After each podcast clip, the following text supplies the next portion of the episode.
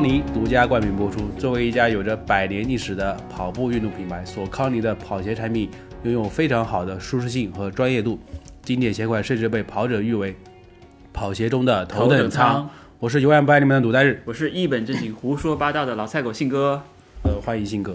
然后今天坐在我们呃录音间的是一位我们我我跟性格自我觉得会觉得是他是我们的最佳听众。对，二零二二年最佳听对，众。因为我们不管是小宇宙也好，因为应该是小宇宙用的是最多的，嗯然后在小宇宙上面经常能够看到他的头像跟他的名字，然后在下面评论我们是的，播客的内容。嗯，然后呃，今天请到他，因为本身不仅仅是因为他是我们的听众，更还有一个身份是他也是一个跑步教练，非常棒的跑步教练。对，在去跑的平台。然后我们今天请他过来跟我们聊一聊，呃，关于跑步也好，关于听播客这件事情。是的，欢迎杰克叔叔。对欢迎杰克给我们先做一个自我介绍吧，不用紧张，因为我也很紧张。呃，大家好，我是杰克，呃，大家都叫我杰克叔叔。那个嗯其实也是，呃，一方面我年龄的确也比较大，另外一嗯方面，如果你这么叫的话，会显得自己很年轻。OK，呃我们应该差不多大，对不对？你应该比我小，没有没有，我觉得你眼睛跟我差不多大。好我们应该都是八零后，对对对，八零后，我八零的，哦，差不多差不多，我是七九年十二月二三十一号的。然后杰克叔叔，你现在本身是有一个本职的，对。是吗？然后再会在去板上平台上去带一个教练，嗯。对对，对吧？而且是一个播客的老油条，就是听播客时间也很长了。其实杰克教练给我们简单介绍一下你的背景吧，就是一些你的工作啊、你的一些爱好啊什么之类的。好的，我工作我主我我主职是做 IT 的，嗯，哦跟我一样，我们也是，呃我也是。我是做 IT 运维，可能偏那个基础架构方面的，OK OK，嗯呃，跑机房跑的比较多那种。哦呃，然后业余时间的话，呃，最早是自己跑步，然后跑步快嘛，跑步快就学为什么能跑得快，然后呢，学的太多了，就是想把东西分享出来。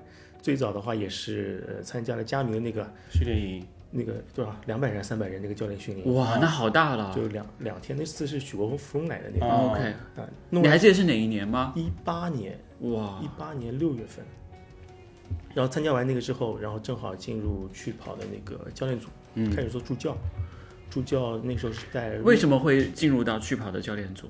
那个时候就认识 Michelle 和呃舒总吗认？识认识，因为在之前的话，我是跟去跑跟了两季的课表，嗯，然后觉得这个蛮科学的，而且进步非常明显。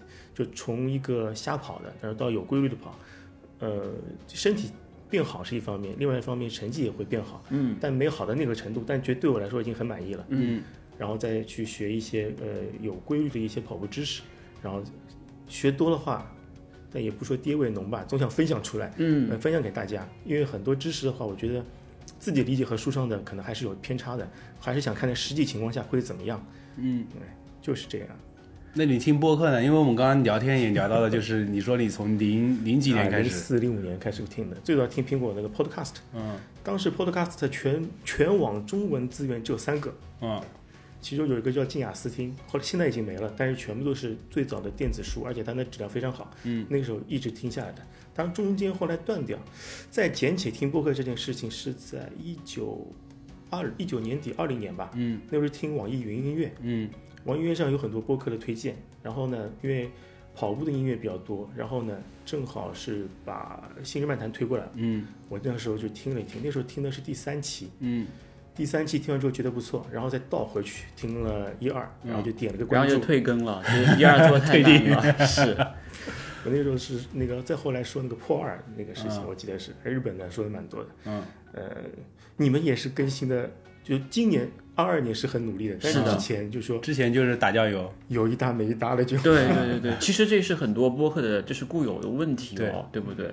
包括像你最开始说的那几个，就有好多都已经不再更新了，对，其实也蛮可惜的。对也你当时第一次听到《信日漫谈》的时候，你感感觉是什么样的？哎呀，这两个人普通话真不标准。嗯 我觉得也是，非常对。不过后来我蛮佩服的，后来你们说到开始几期是有文字逐字稿的是吧？嗯，对对，啊，那个就等于说是在念书一样。把公众号电子版的公众号，对吧？那个还是蛮不容易，逐字稿倒是惊到我的。对，因为当时我们真的是，我觉得是因为我们初初初来乍到，嗯，不知道怎么去操作这件事情，也不会像现在这样，就是大家的我你的话我能接得上来，他的话我能接得上来。是但是那个时候就是我们两个就，而且那个时候我跟信哥是，呃，最早之前是没怎么去沟通过这件事情是的。的，就是一时兴起，对，一时兴起就问，我就问他，我说我们要不要来做这个东西？他说好呀，可以做。然后就当时就每个人就，比如说有个选题，我今天我的选题，那我们就把稿子的全都念好，然后该说谁该说什么话，然后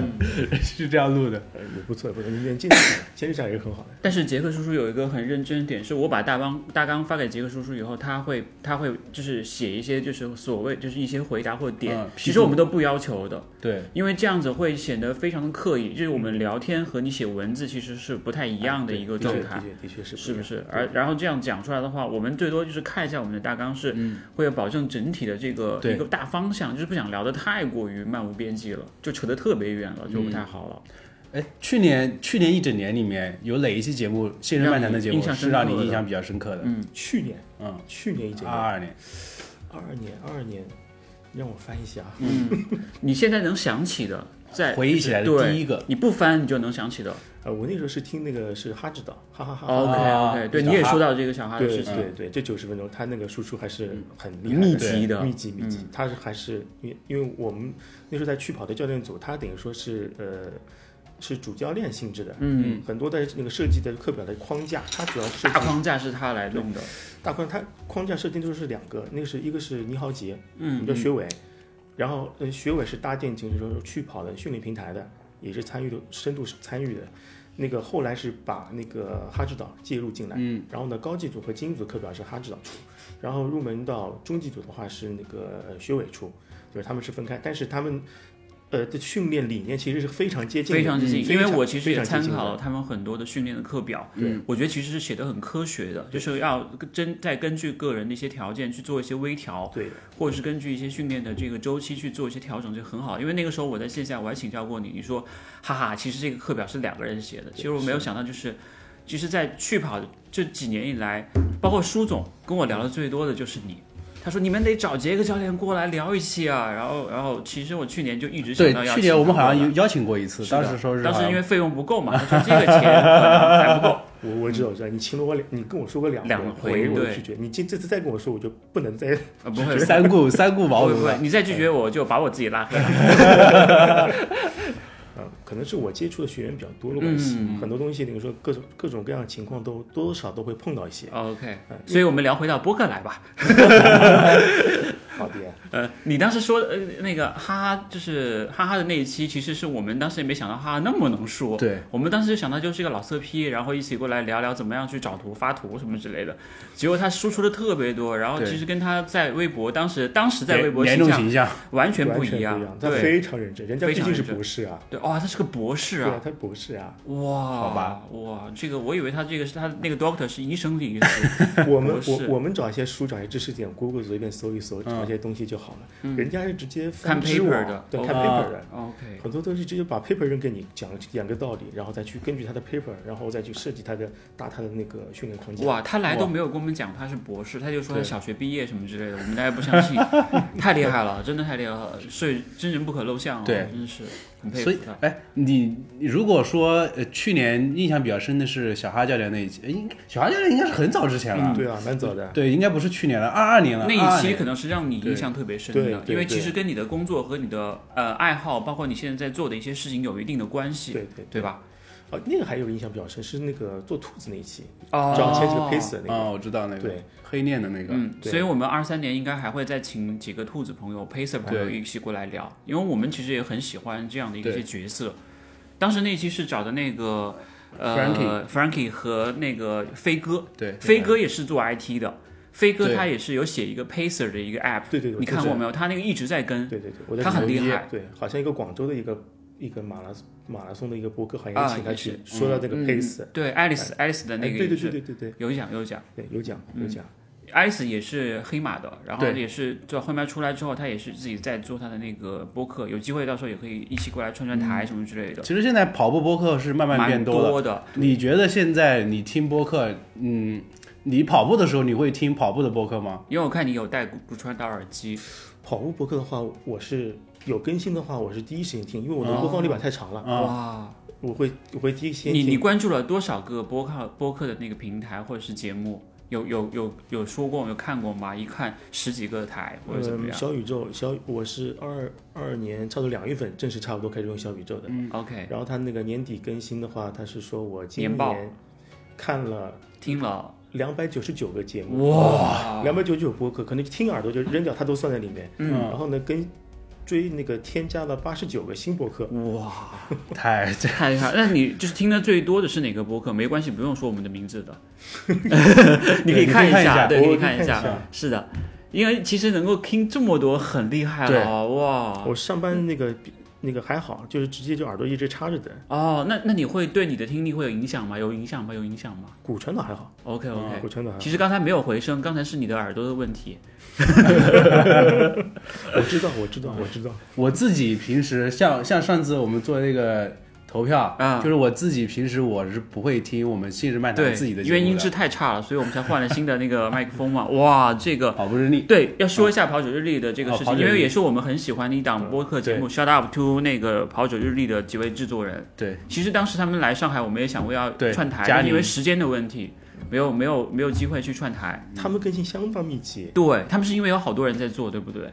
就三个人。其实真的干活的可能就呃一个人是做后期的，一个人做做选题的，一个人是专门做串节目的，嗯，可能就这三个人他。们应该是哦，我知道他们的原因是因为跑者人力本身是一个综合的平台，公司，应该是吧？不是自己做的。也是自己项目这样好厉害。回头这个问题细节我不知道，哦回头你可以找他那个加油去据据你的了解呢？据你的了解，他们因为其实你上上过了两期跑者日历的播客节目，这都被你知道了。你告诉我的嘛，你告诉我的，就是我后来你要来之前，我就就是稍微听了一下，我觉得哇太好听了，我就觉得赶紧关注一下这样子。那个跑者力还蛮好，它嗯主要还是那个跑者、跑者项的会关注的比较多。嗯，呃，精英跑者他可能是呃主流运动员会访谈会比较多，但是他们可能并不想完全做成访谈类节目。对，哎，他们更他们更多和观点会多一点。对观点会更多。我觉得蛮好的，而且他们普通话非常标准。对，因为像北京人嘛，就普通话非常标准，普通话真的。非常标准，而且他们做了除了播客之外，好像还有小程序啊什么之类的有东西都有。他们播客三档了，跑者力、装备月亮月亮说呃装备说啊，装备说，还有一个那个呃那个那个 PP 计划，现在在啊跑 PP 计划，OK，正好他们 PP 计划今年开了一个新手营，然后我我帮忙去带一带。嗯，哎，昨天是开营，昨天是。后来开营的话来了多少人呃，我们计划招十个，然后来了十一二个吧。？OK OK，而且是要收费的，对，是要收费的，我觉得蛮好的，真的蛮好的。所以现在你你会觉得说，现在训练营这件事情是可以当成一个全职工作去做的一件事情吗？嗯，还没有办法哦没有办，法，没有办法没有办法。做全职的。是的他没办法支撑到虽然虽然那个 Jack 教练是在趣跑上面应该是带过学员最多的一个人之一吧，应该还有比你多的吗？没有了。没。有了，对啊，所以连他都没有做那个全职的，所以我打算出来做全职了。人觉得你妈，抢我饭碗是没有没有，我觉得这个其实我们是想要一起去把这个事情做得越大，影响更多人更好，而不是说我的人到了 Jack 教练那儿，或者 Jack 教练的人到了鲁代日的 DYRC 那边一样，就是其实我觉得这种东西越多越好，因为其实还是有很多人的这种观念是有问题的。嗯，比方说一说训练就说啊你要拉爆他，训练的时候拉爆他就很有问题哦。对对对，这不行的。对对对对对，你大概是从什么时候？你你刚刚你刚刚说到，就是你是一开始是呃自己去找那种参考去训练，然后然后去加了那个佳明的训练营，对，然后再去去跑。对你大概是什么时候开始说你想要去说自己去带学员，想要把自己的这些经历分享给自己的学员？呃，从那个其实上完那个佳明那个课程之后，嗯就是有点想慢慢上手，因为之前是做助教，嗯，那那一年的话很有意思，虽然说 title 是助教。呃，然后且在那个呃，我们那时候只分每个人分六个学员，嗯，在一个初级组里面，每个人分六个学员。其实那个里面还有另外两个助教，等于说一共三个助教。那个那个训练呃那个组里面的总教练是舒总，嗯，舒总，等于说一共四个教练带了呃十六个学员，嗯，结果那三个人全在摸鱼，全部都是我在带，OK OK，你是一个很认真的人，他们其实就玩玩而已，收完钱就不管。了。但是我记得第一期其实收的钱是象征性的，它九十九还是多少钱？对的，很便宜哦，现在已经涨到九千九百九十九的 VIP 一一 v 一班了，我靠！哦，对，那个对，是有的。那个真的是很便宜，但是没有想到会做这么大，也没有想到会这四五年来会增长的这么快，对不对对对。但现在去跑也也也换方向了嘛。OK，现在没有去跑 title 的训练营，都是教练自己开，开各种各样的训练营，或者开呃小班啊，或者是等等的。但是还是依托于去去跑的那个平台，对，因为它这个积累的太多了，对，各种各样的课表都能都能收到，然后对手表支持也非常好。嗯，后面还有什么 AI AI 的分析啊等等，因为后面用学员带的多。那个你你的平台支撑不了，那我们也没法用，所以我就不停的给舒总提需求。嗯，舒总跟我需求可能，比方我提五个需求，他可能有两三两三个能实现了。嗯，对我这来说，我可能更方便的看学员的数据，给他反馈。对对学员来说也有帮助。对去跑这里等于说，跟教练这里的话，呃，更使用效率会更高吧。我我问一个问题，就是你有你有考统计过你在去跑上一共带过多少学员吗？呃，好几百。平台平台上的平台上的那个数据说是两百家，哇，两百家，但我没数，没有数，没有数。然后你带的学员里面，就是能够取得最好成绩的全马的学员是大概是你有印象特别深的？男生二五五，二五五，女生三幺六。OK，那很厉害了，对，都每个人都比你快两三个小时的那种。是的，所以，我其实我为什么会说这一点，就是我觉得一个好的教练员，他并不会是一定是一个特别好的马拉松运动员。我觉得这个很重要，因为我了解的杰克的给我的感觉就是一个非常能学习能力很强的人。我觉得你就是你也是做 IT 的，对对，我觉得你的学习能力和你对这个数据的敏感度非常的强，对吧？嗯，有时候凭感觉吧。哦，OK，也凭感觉。OK，那大家注意退一下他的那个 训练营啊，凭感觉。其实我觉得你是一个还是蛮蛮理工科人的那种感觉的一个人。呃，很多很多数据是，其实数据。对我们来说是比较重要的一个参考，对依托，对重要依托。比方你的心率、配速、步频，甚至是甚至一些动态的一些数据，对我们来说都是一些可以在脑中形成一个一个一个学员的他一个状态，对画像一样，对对对对，就是画像，就有个画像，根据他的画像，然后你可以知道他今天跑得好不好，或者他哪方面该该练，该缺什么该练，这方面肯定是有的。但呢，数据是好的，但也不能完全被数据迷惑，嗯，因为数据还是有偏差性的。比方说 GPS 手表，近两年的话，比如二五九五之类的话，它会更精确。以前的话，路跑那个配速有时候真的不能看，飘的一塌糊涂，飘的一塌糊涂，不能看。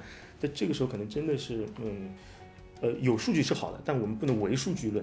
对吧嗯，很有道理啊，对，是吧？鲁大日准备已经开始报名了，说接下 所以你跑跑的没有快，但是我觉得你说的还蛮有道理的。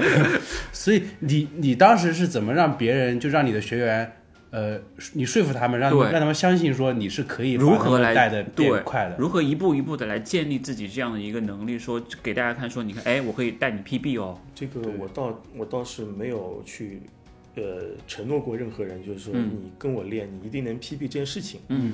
嗯，但我我我我是希望大家能跟我练，大家能有提高。OK，PB 这事情有时候很看缘分的，你是不是受天时地利人和？对，是很看缘分的。如果你一年练一年只跑一个比赛，那一个比赛对你的呃，就是说太重了。对，你不一定能在才那唯一的一场比赛里 PB 的。是的。但如果你在平时训练中，你觉得自己有提高，跑力有提升，平时跑的话会越更来更轻松。那我觉得这个是训练的一个很好的目的，所以你能给他们的承诺就是一定要交钱，其他的承诺我觉得不需要了。嗯，那我希望大家能跑得开心。OK OK，无伤。对，其实我们理念还是蛮蛮接近的。对，因为你想从这两年疫情来说，比赛说没就没的，嗯，你没法保证比赛能真的有跑。对吧？很多期望落空的话，就因为比赛没有，很多人比赛没有就不练了。你有没有想过，如果如果没有疫情的这三年，其实你的数据会不止两百家，甚至两千家啊？这个不会，这个不会。那个确定不会吗？确定不会。因为因为其实包括舒总，包括 Michelle 对你来说，就是觉得，呃，你是整个去跑平台上面。明星教练员的感觉了，已经是这个也不是大家捧场。OK OK，你太谦虚了，是吧？明天把他那个抬头划掉，写着我。其实其实因为会帮助到很多人吧。但是你有没有想过你自己，就是你自己的成绩？其实你现在 PB 是多少？三零三幺八吧。三幺八其实还不错，还不错。但是你没有去提升的原因是你还是更喜欢去帮助别人去提升。呃，对，其实这一方面是这个。因为我我当时想的一个点就是说，如果你真的有两千人的一个训练营了，你会不会把它做成全职？呃，一方面我精力不可能让我自己支撑到两千人的，没关系，你可以找我和鲁代日，我我们一人带对我们一人带一千人。你们太贵了。开玩笑的，开玩笑的，不开玩笑。就是你有没有想过会把这个事情，就像舒总和变成米歇尔一样，变成你的事业？对，有想过吗？嗯可能还可能可能到不了那个级别，就反嗯正真的是精力有限。如果我要真的做全职的话，呃，精力上可能还搭不够，不够。对，精力是肯定是不够的。嗯你现在你自你自己感觉说，比如说我在趣宝平台，你带多少人是你尽力的极限了？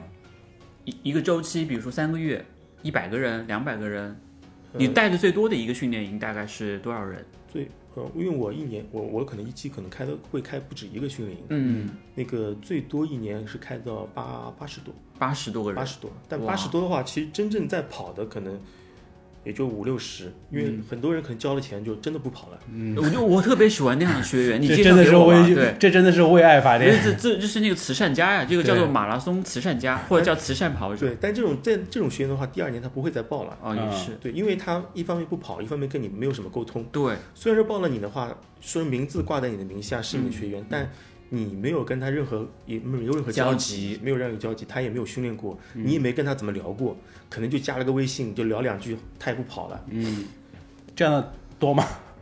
那那年那年蛮多的，哪一年？是就是刚刚开始疫情的时候？一九一九一九年一九年。一九年其实还好嘛一九，年，一九年就是那年上马有点热而已，对对对。而且那个时候我感觉跑步的热情也很高涨，对，因为我学员不不是全都是上海的，嗯，都是线上的主要。你会你会觉得线上会会有问题吗？线看看大家的需求，嗯，有的人参加跑团参加训练，就说说我要找这个合练，对大家一起练，这种就不适合线上。对，因为你上线上后你会很失望，因为大家都是各练各各自练各自的。因为线上的好处是自由，时间可以自己安排。因为其实说到底的话，大家三四十岁的人了，工作都很忙，有的人可能只能白天跑，有的人可能是晚上跑，有的人可能是不吃午饭中午去跑。嗯，你把它大家抓在一起说每周必须合练几次，呃，有点难的。嗯，这个线上好处就自己安排时间，但如果是大家真的是想呃线下团练的话，那找一些线下的营或线下的跑团训练比较合适，就不可能不适合线上这种模式。嗯，OK，你在 你在去跑平台其实是线上线下都有的，线上还是线上只？有主要是线上。我做线上其实是被逼的，嗯，为什么呢？因为最早的话，其实那个趣宝是在每周三在卢湾有合练的，嗯，对，有合练。但是那个时候呢，嗯，我太太是瑜伽教练，哦她每周三晚上要去教课，嗯，那只有我在家带娃，等于说一带带出习惯来了，就带就跟我的学员也习惯了我不在现场的这件事情，嗯，有的学员是我带了他一两年，他才看到我，我见过你第一次，才知道我长什么样，他一直以为是哈哈教练在带他，这个倒不会，开玩笑的，开玩笑的，就就蛮有也蛮有意思，叫网友见面一样的，嗯，挺有意思。他们会他们会觉得跟你想跟他们想象中有反差吗？对你这个人？这不知道啊，要问他们呀。OK OK。哎，你印象最深的学员，除了跑得最快的那两位二五五和三幺几的女生之外，有没有让你觉得印象特别深刻的，一直跟着你练，或者是对你的信任值特别高的人？有想过吗？呃，大家其实现在跟我练的学员大大多都跟了我两三年了。哇，粘性很高，用户粘性非常对，高。就从比方说有我我不说那个一八年那次嘛，嗯那里面到目前来说还有两三个学员到现在还在跟着我。嗯，大家其实说到底的，后面跟着我的话，其实也不需要教什么东西了，因为就交钱就好了，主要是。方 然后接下来我走了，我走了。我完全无法反驳你。一方面，你觉得其实还是个监督和和反馈的一个过程，就是沟通的一个时间。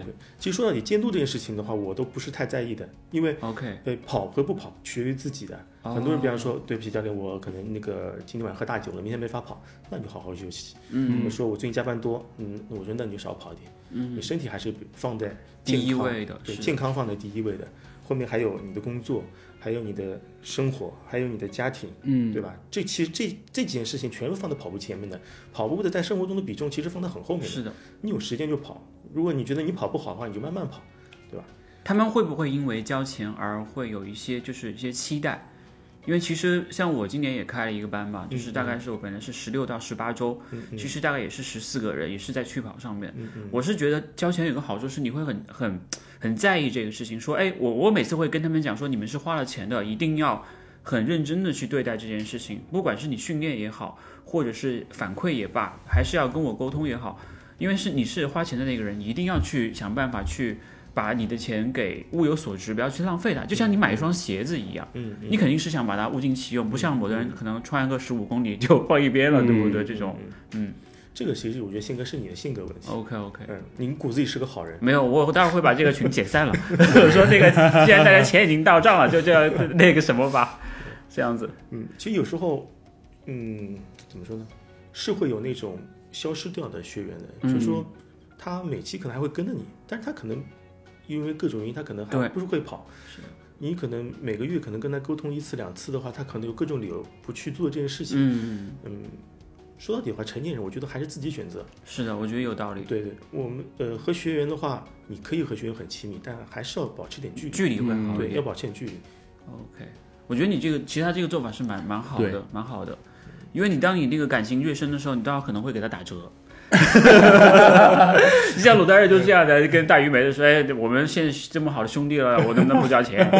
大鱼说：“不行，滚！”这样子。你会你会选择把你的学你呃这么这么讲吧，就是你会把你的学员当成学员还是当成朋友？更多是学员吧，还还还是会。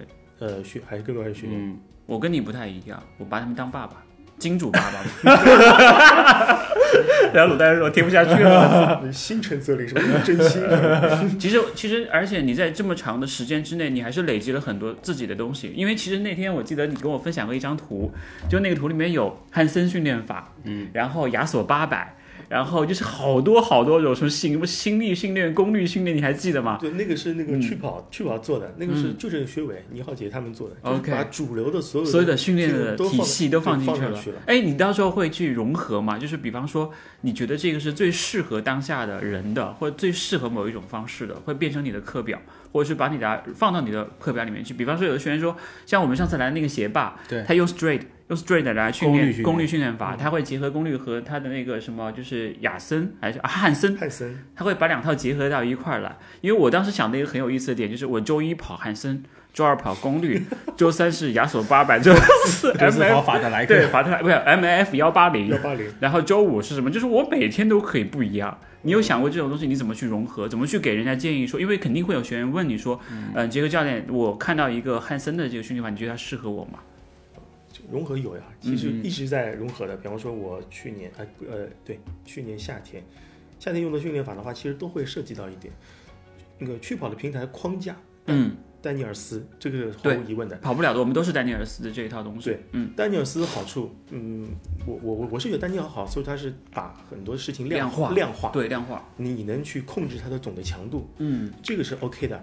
但但是的话，我们平时就是有了这个工具，你能量化了，你可以把任何东西往里放，你可以放汉森，你可以放功率，你可以放嗯其他任何的训练法，你都可以放下去。因为说到底的话，你的那个训练的强度，你可以用这个框架去框死，你可以用这种方式表达给学员，你今天应该跑个什么样的速度，什么样的心率，这是一种表达方式。就丹尼尔斯就是在框架之内，呃，好东西，但是也不能唯丹尼尔斯而论。嗯，你他的训练方式是好的。呃，我最近的观察是，因为那个苏苏炳添，不是那个成绩非常好，兰德跟兰德教练，兰德教练说了句什么话，我觉得对我印象很深。他是说他用的方式是冠军模型。OK，我后来想到，丹尼尔斯是不是也是冠军模型呢？嗯，丹尼尔斯说不平那个，不知道你还记得吗不平一一八一百八一百八不平，他一对百八不平怎么来的呢？嗯，他是拿个摄像机架在终点和他老婆数出来的。哦，呃，也就是说，欧洲白人男性的跑跑者的话，幺八零步平，他认为是最好的，最佳的一个因为这是他统计出来的结果是幺八零步平。但退回来说，我们我们亚洲人，不是每个人都合适。你像日本就很多高步频的这种选手黄，种人，嗯幺八零是不是合适呢？所以很多文章也好，体系也好，都在说，公众号也说幺八零步平是最有效的。你原话招拆好了，丹尼尔斯就是说幺八零是最有效的跑步平。其实它是有一个前置条件的，对对？是欧洲白人，欧洲白人在统计下，这些精英选手是幺八零步平，也是每个人都是有区别的。嗯如果你去考那个嗯丹尼尔斯的教练认证，他就会幺八零步平是不是最好的？你肯定是错误正确，你肯定写个正确，对吧？是的，考试是不一样。考试，但很嗯很明显，我上去年也是考了一个 Striver 的那个功率认证，功率认证教练功率认证啊，OK，那个很便宜的，你可以去考一考，蛮好玩的。嗯他也说幺八零步频是不是最好的教练？那个最好的步频，嗯你真是只能选错。嗯，如果你选对的话，答案是错的。，OK，不同体系下都不一样。啊，你这两年会自己就是怎么样去升级你的这套教练系统？因为我其实也是会跟你一样，会去了解很多不同的这种方式，包括像黑马的训练，嗯。包括像刚才讲到丹尼尔斯，包括像我们最早的像姿势跑法，其实里面也有很多好的东西，对，并不是完全就是完全不能用或者怎么样，还有包括像最开始影响我们比较深的，像徐国峰教练也是，嗯对，你你会去想这些东西吗？因为其实功率教练功率的那种练法也有很多讲究，因为我当时也听过一些其他的一些老师或者教练去讲这个事情，因为其实功率练法。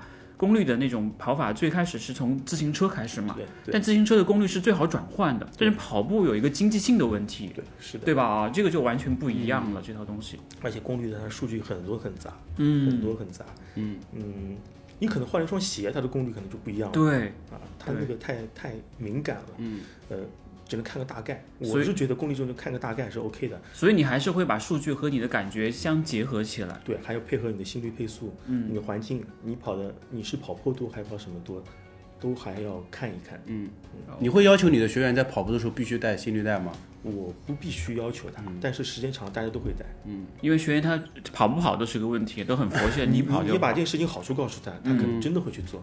但这个好处不一定是对我直接说你这个会更准，你那个不，这个是很直男的直给的方式输出。但现在的话，冬天来的话是很好宣传大家带心率带这件事情。为什么？光电心率太你带了心率带之后，你手表就不用放在这里面，你可以绑在袖子外面了。啊是的是的。你光电不用用了，嗯，那对大家听，哎，这个很方便，但是用了呀。但是带心率带的那一下真的是有点难受啊。其实我觉得也适应一下就好了。我最开始也不带心率带，但是我还是会在去年已经开始慢慢的尝试，嗯在一些强度课里面我会带心率带，我也是，看触地平衡，看那个触地时间，看垂直振幅比，be 看一些这种参数，看我的心率，我觉得会更准。对对会更准。而且冬天有一个很大的问题，我不知道你们发现没有，就是光电心率在那个就算是你的皮肤下面，因为你的血管毛细血管变细，对，前面有一段是飘得一塌糊涂的，你戴你戴心率带也会飘，一也会飘。上来会擦得很高，哦。后面准，弄点水，我用点听说水，水会对，沾点。好一点。水就好了。OK，我就不要，我是先把手那边打打打打打，就是让它先那个 先那个什么一下，毛细血管先对对对，充血一下会好一点。我刚刚听信哥说到就是什么垂直振幅啊，什么助力平衡之类的东西你说呃，对于你们教练来说，你们会如果看到这个数据，其实你们脑海中会有一个画面出来对嘛？但是对普通人来说，像我这种人，其实我是不太关注，不太了解这种信息的。你说，就是从你的角度来看，说有什么简单的方法可以让我们更清楚的了解这个高阶数据对我们的意义？高高阶数据，我觉得最有意义的一个数据就是左右平衡。嗯，这个如果你平时一直很平衡，比方四十九点九、五十点五，突然出了问题了，突然间你觉得今天跑得很轻松但是就是个四十八、五十二，嗯。这个你要关注低的这个方面，你是不是有个潜在的受伤风险在？嗯。可能是臀肌，可能是腿，可能是有受受伤风险，你去做做大保健，或者做找一些那个呃理疗的地方去按摩的。机构按摩去嗯看一看，可能是要调整一下，这个是一个受伤风险。其他的数据，呃，说实话，都是又如果要跟改变的话，是按年来做改变的，嗯环比，对，要环比的。其这其他数据就是大家知道有这么回事就行了，嗯，对帮助有限，我觉得还是有限。我觉得刚刚说的那个点特别好，嗯就是当你那天你觉得跑得很轻松，但是你的那个左右平衡就是不一样，不一样。就说明你的腿可能在某一个方面有隐性的伤病的风险。对。我有个例子，有一次我嗯。看一个学员的一个左右平衡数据，嗯，开始很好，突然到五分钟之后，那个他的配速停了停，嗯，然后后来他的左右平衡就差了很大很大，嗯，我就问他你是不是出门时候崴脚了？他回答说是的，出门的时候左脚崴了一下，后面就就就变掉了，一直是对，就变掉了。然后他叫你学员就问问你说你是不是在跟踪他是吧？哎 对，是吧？监控是吧？这个就跟福尔摩斯一样，有点像，懂的人觉得这个很嗯 OK 的，但是不懂的人觉得就是很很诡异，就觉得嗯你怎么知道我崴脚了？OK，但是还有一个问题就是，经常我们在看那个数据的时候，它会出现一个，比如说我今天跑个十公里，它会有一个平均数据嘛。嗯。但是其实你对于你们教练来说，你们会看这个平整体的平均数据，还是说具体到整个拉长的一个时间？我可能会更喜欢看它那个曲线，嗯平均数据我我可能不会看的，我就看那个曲线是不是直，它是开始加速了，还是嗯。那个后面呃开始加速后面掉速，还是中间红绿灯太多停了太多，嗯。这个话我可以看的比较多。平均数据、平均心率我基本上不看的。，OK，这个其实对我们本身也是有普通跑者来说，也是有非常好的借鉴意义的。是的，是的。其实其实很多人可能都没有那么多机会能够接受到一些较为专业或是嗯有一些经验的这种教练的一些指导。其实，在中国，我觉得目前除了除了像就是一些科班出身的北体院，嗯或者是体大，或者像那个小金教练他们这种嗯科班出身的人之外，其实这种跑步教练还是比较少的，健身教练比较多，对瑜伽教练比较多。对是的，因为我觉得有两两个问题，第一个是大家觉得跑步是一个谁都会的事儿，对是的，对吧？另外一个问题是，就是大家没有这种概念说，我觉得跑步还要学，这个不存在这个学的问题的。其实跑步很好玩的，嗯，你书看的越多，人看的越多，其实觉得这东西是越有趣的，五花八门，哎对不对？很有意思的，其实是，嗯嗯你有为自己的那个跑步教练这个 title 的身份去呃报什么考试或者培训，或者刚才讲到的一个 straight 那个跑步教练的一个也是线上的一个嗯认证，对，有个认证的，你可以去看看，嗯，啊，那个蛮好玩的，也是也是，其实很多，其实就给给你个 PPT，给你很多视频，然后你把这课程去了解对了解完，了解完之后，他可以可能让你做五十道或者八十道题目，嗯，通过那个测验的话，你就他就认可你是一个呃他的那个合格的认证的一个，对，其实那个说是 coach 的话，但我是觉得你只是表示说你看了这本书入，门了。你知道这么回事了，嗯只是仅此而已，嗯，后面实操的话还是看平时自己积累的。嗯，OK，呃，其实我是有时候不太想让别人叫我教练这件事情，嗯因为很多我觉得只是一些知识的分享，大家有缘碰在一起，你肯嗯付费花时间在我这儿，我们就是大家一起练，一起玩。嗯 OK，，OK，嗯，这种观观念还是蛮好的。其实教练这个词太重了。对，太重了。太重了。我也是跟我的那个辅，就是在那个训练营的同学都讲说叫辅导员，就是其实就是一起去进步，因因为要去了解你，每个人情况都不一样的，他不会告诉你的。他可能说我今天去练了一个，就是比方说我去练了一套那个 CrossFit，然后我再去跑步，他也不会告诉你说我练 CrossFit，然后我说你为什么这么累？他说我前面去干了嘛干嘛了什么之类的，或者说我前面两天不舒服。或者说女生的生理期前面几天什么之类的，就是很每个人情况都不一样，真的很好玩。而且每个人都有每个人自己的想法。对，那有的人他不一定追求成绩，他追求的是，哎，我只要能够把这个半马能跑完，我就可以了。对，他不是每个人都那么那么追求成绩。如果你是个很鸡血的教练，你、嗯你说你指他的鼻子说你必须今天出去跑，然后你不你花了这么多钱，花了这么多时间，你不 PP 对不起自己。嗯，那个但每个人的需求是不一样的，对对你不能用唯一一种的价值观去对别人。对我觉得这个是对的，是这样的。我就跟他们说，再交点钱吧。呃，有有蛮好玩的，就是跟别人交流。有的人说我就想跑个半马，但我不想跑全全马太累，然后今年一个半马都没有，抽抽一个上马，而且要死不死的抽中了。嗯，那抽中你就去跑吧，反正 你最近这两年有没有参加一些比赛？呃有啊也有去呃，反正但这两年做比赛的话，还是做服务型比较多，做兔子的也好，像今年。对，今年其实我上马前伤掉了，出了个小车祸伤的。其实我到现在腿还没好。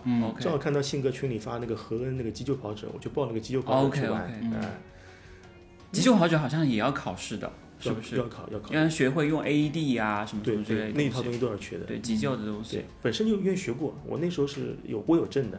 哦。呃，今年三月份到期，再不用要过期了，就用一用吧。哎，那你在上马的时候，就是以急救跑者的身份出现在赛道上的，对对选上了吗？选上选上怎，么样？这个这个这个经历给我们讲一讲，分享一下。嗯蛮好玩的，蛮好玩的。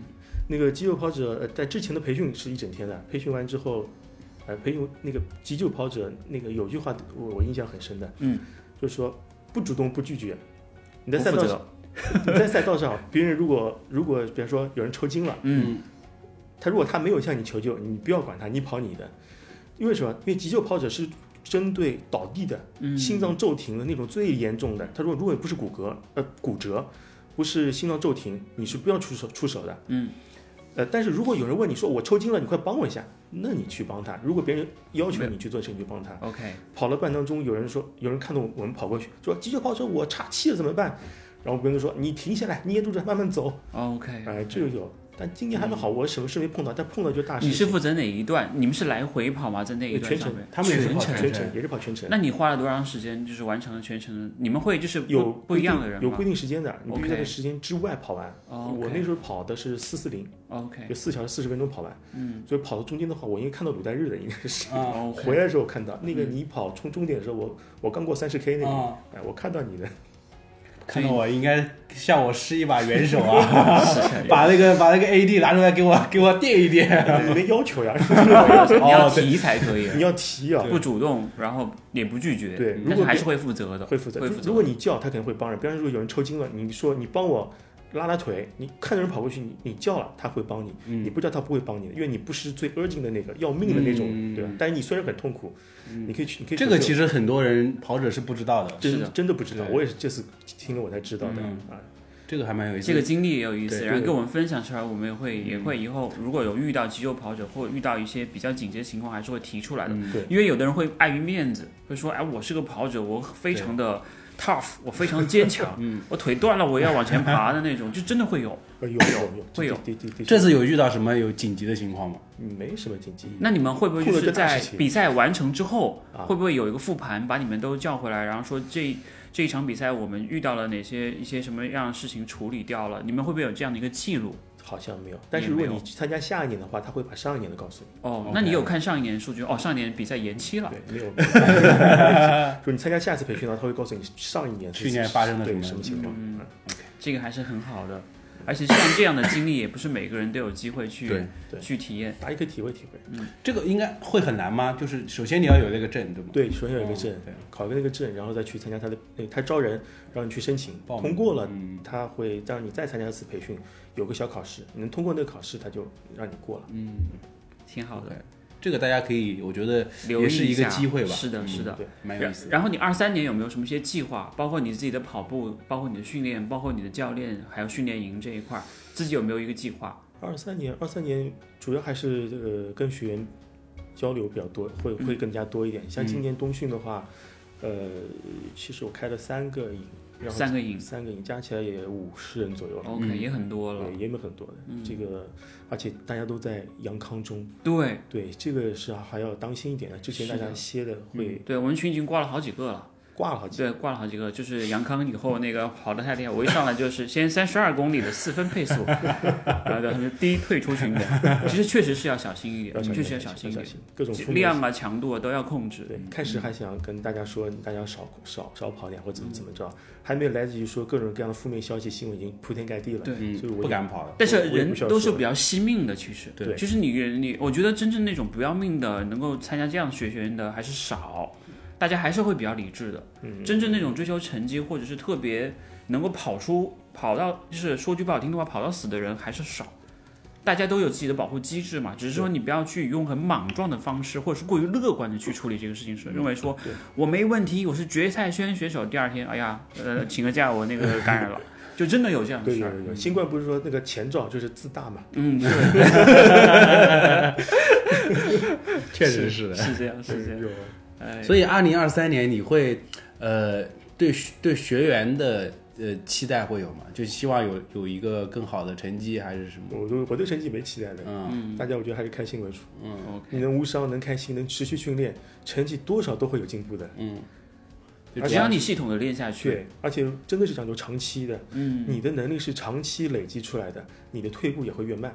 ，OK，啊，如果你比方说你的成绩是靠某一季突然之间练了很多间歇，练了很多力量，你把成绩达到你的要求了，然后你突然一步练，然后可能退的也很快你，退的会非常快，因为你得到的东西是速成的，嗯，你退的会很快。如果你是慢慢累积到一个能力了，然后你就算歇个半年、歇个三个月的话，也能很快回来。也能很快回来的。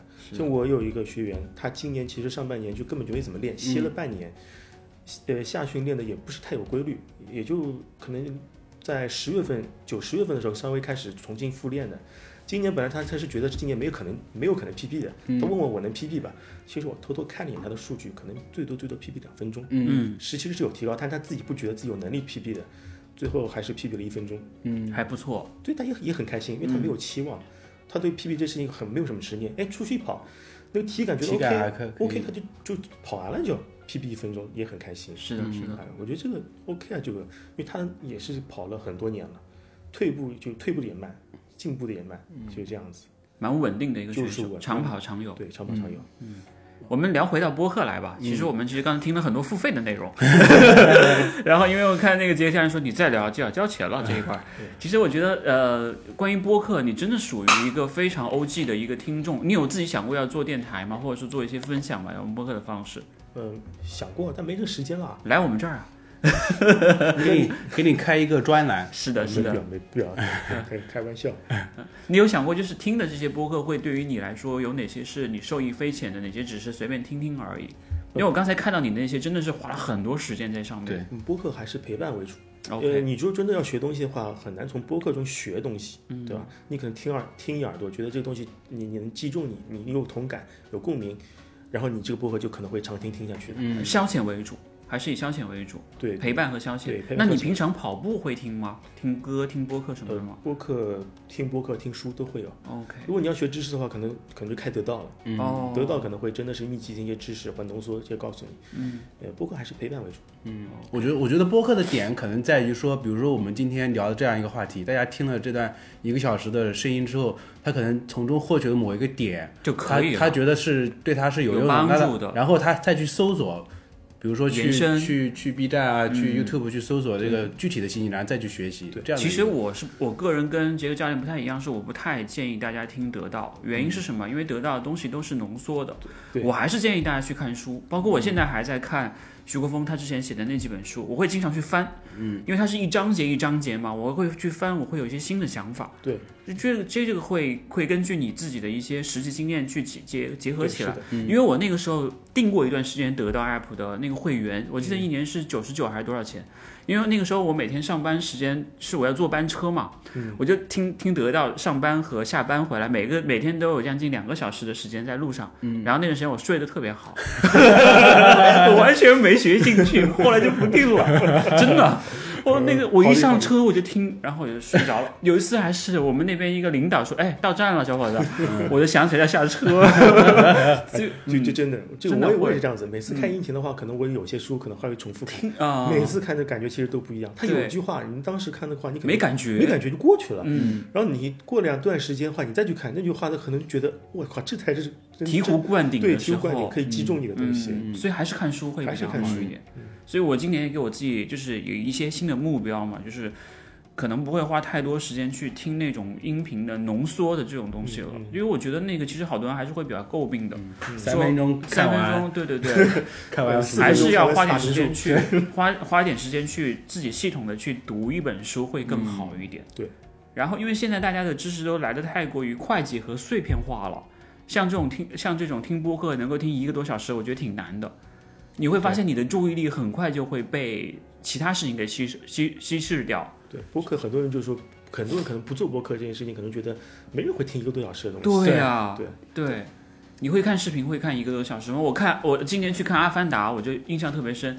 我三个多小时坐在那儿，我真的是就是煎熬就是针毡。想抓手机，对对，我就想 想去，我当时我手就在这里滑，但是手上没有手机，就这种感觉。但我觉得我跑步的时候听播客，其实感觉那种陪伴还是蛮蛮蛮好的。对，我喜欢 LSD 的时候听，对我也是。LSD 的时候我我基本上跑呃一个小时，我就会找一个一个小时的播客声音去去去听。除了跑步类型的之外，你有没有一些好的节目推荐给我们的？像之前我们了解到的，像无理取闹，像那些马老师的节目，像肥杰的节目，像其他的一些人，你有一些你自己的一些很喜欢的吗？像那个之前我们的那个小智说的那个糖蒜也是非常好我强烈推荐推荐大家去听那个大内密谈，哦，大内密谈也很不错，还有个谐星什么聊天会，聊天会啊，嗯，很搞笑的。哇，你这个一版真的是太恐怖了，我没看。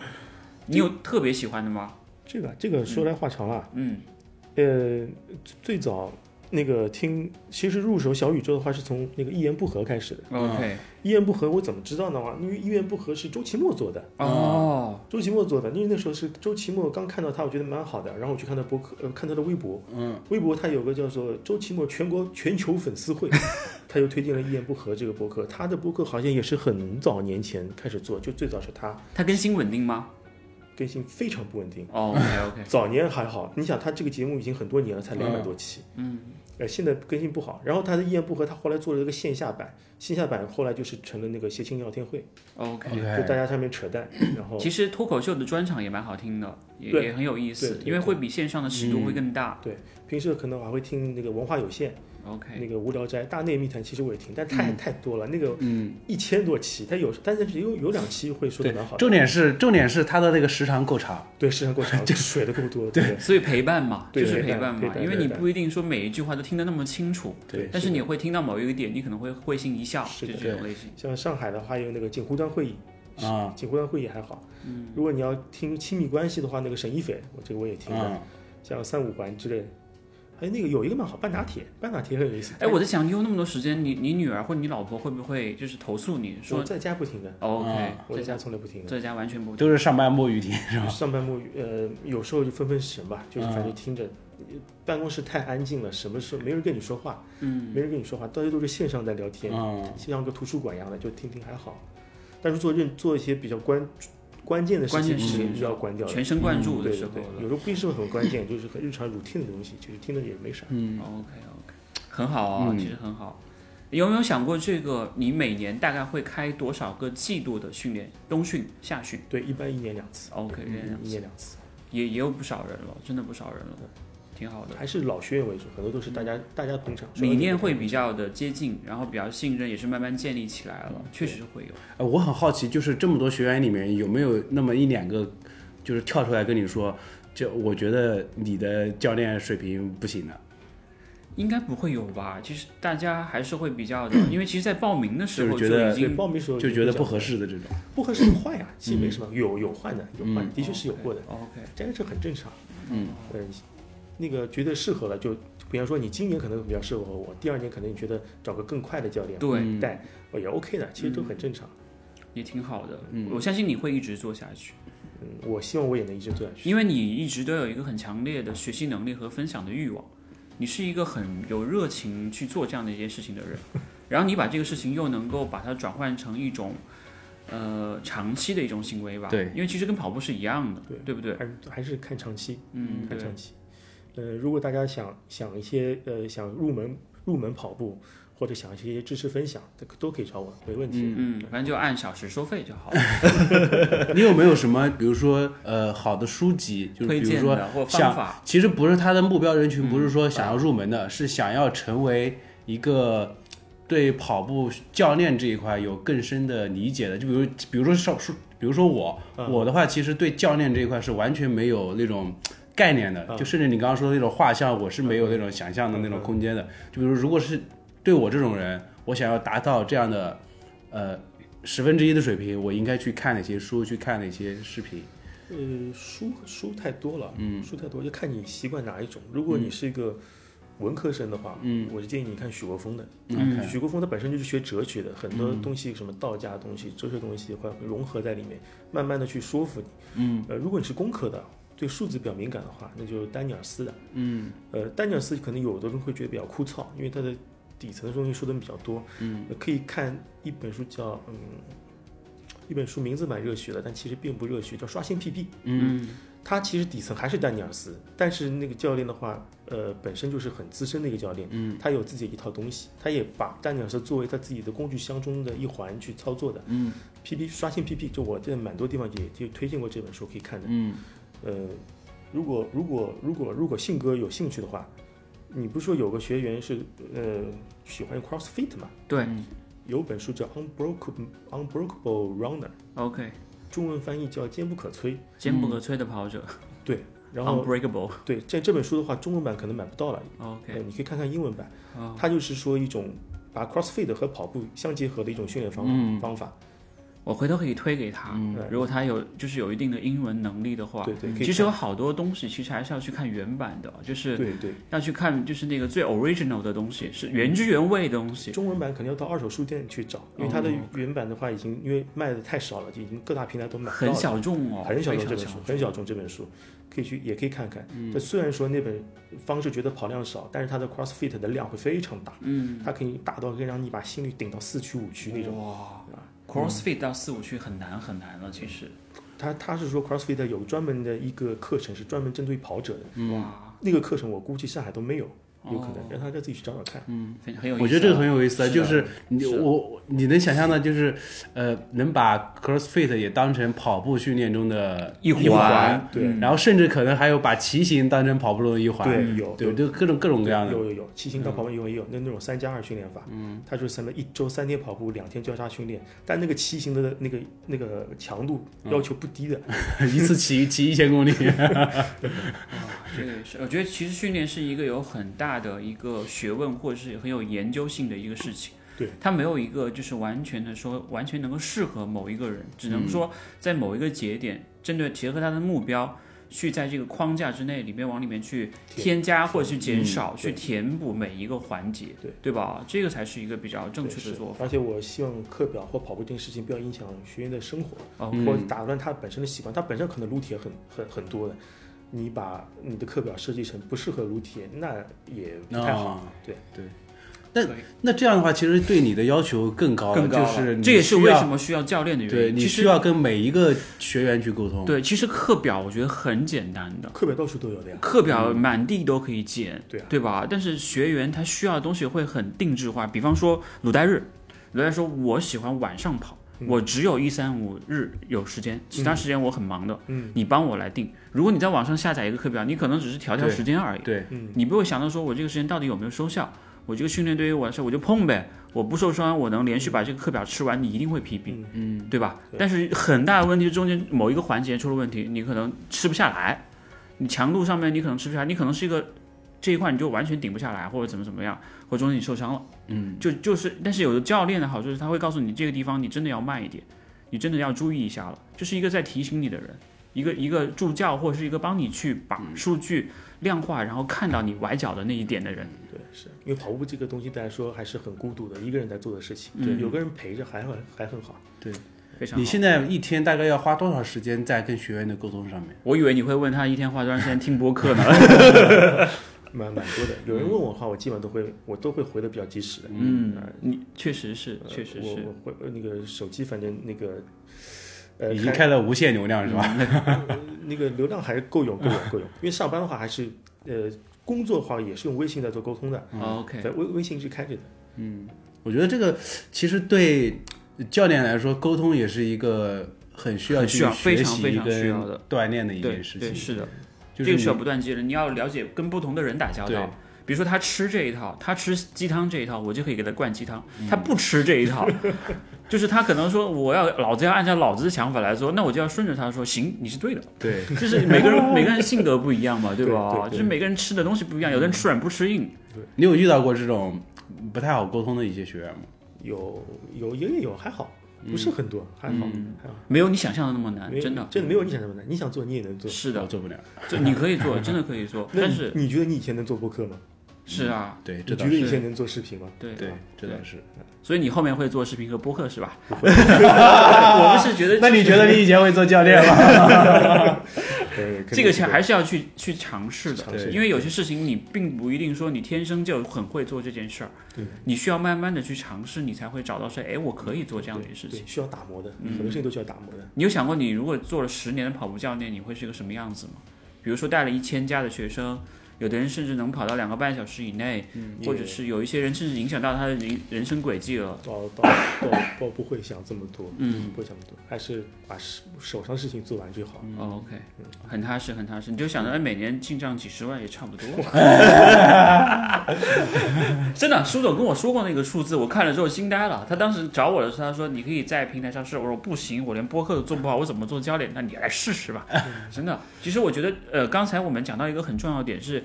希望大家尽可能的去尝试你认为你也许做不好的事情，但是你一旦做了，你开了这个头了，就一定要去用长期主义去坚持的去做。对对是去，研究去琢磨它。你可能第一期可能收九十九块，第二期可能你就只能收三十五块了。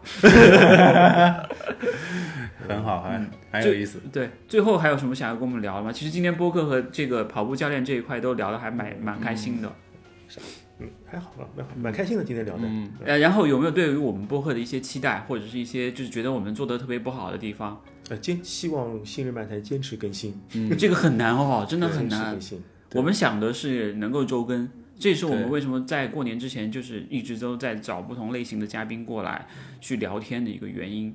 要不然的话，可能就是在在过年那段时间，可能有的人不在上海，嗯，有的人有的人可能就那个我们嘉宾的时间又凑不上，就会有这样的问题。哎，你有什么是想在新人漫谈特别想要听到的？对，小姐姐对吧这倒不必要，嗯？OK，这个不必要。OK，这个不必要。嗯嗯，你们特别，你们好像那时候请过有小姐姐毛遂自荐来嗯，对，对对对的对的，有什么有什么想要特别听到的题材或者选题之类的？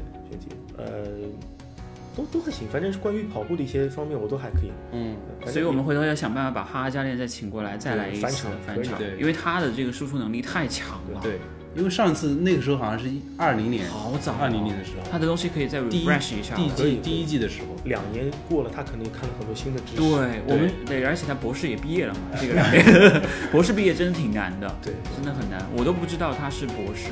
很多知识一直在更新的。可能你现在想的东西跟你之前想的就不一样。对你以前跟学员说的一些觉得很对的东西，现在觉得也是不是很这种感觉，嗯，这个很有道理，一直在更新的。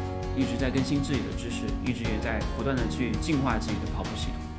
对的，好，那我们今天的节目就到这里结束。谢杰克叔叔，感谢谢谢谢谢谢谢谢谢。非常感谢你的到来，对，真的跟我们分享了很多，我觉得是，呃，让我对教练有一个，也不是说重新的认知吧，至少是对去跑这个平台的教练，包括杰克叔叔是有一个新的对新的观观点或观念对新新的观察吧，对，呃，可惜可惜。好吧，然后以上就是本期节目的所有内容了。这是由助理实现赛场 PB 以及日常训练装备神器索康尼独家冠名播出的《昔日漫谈跑步播客》。下期节目再见，拜拜。然后我在这儿准备跟那个向雨练习了嘛，在那个平台推广一下。然后我今天还要好好练一下，拜拜拜拜，谢谢。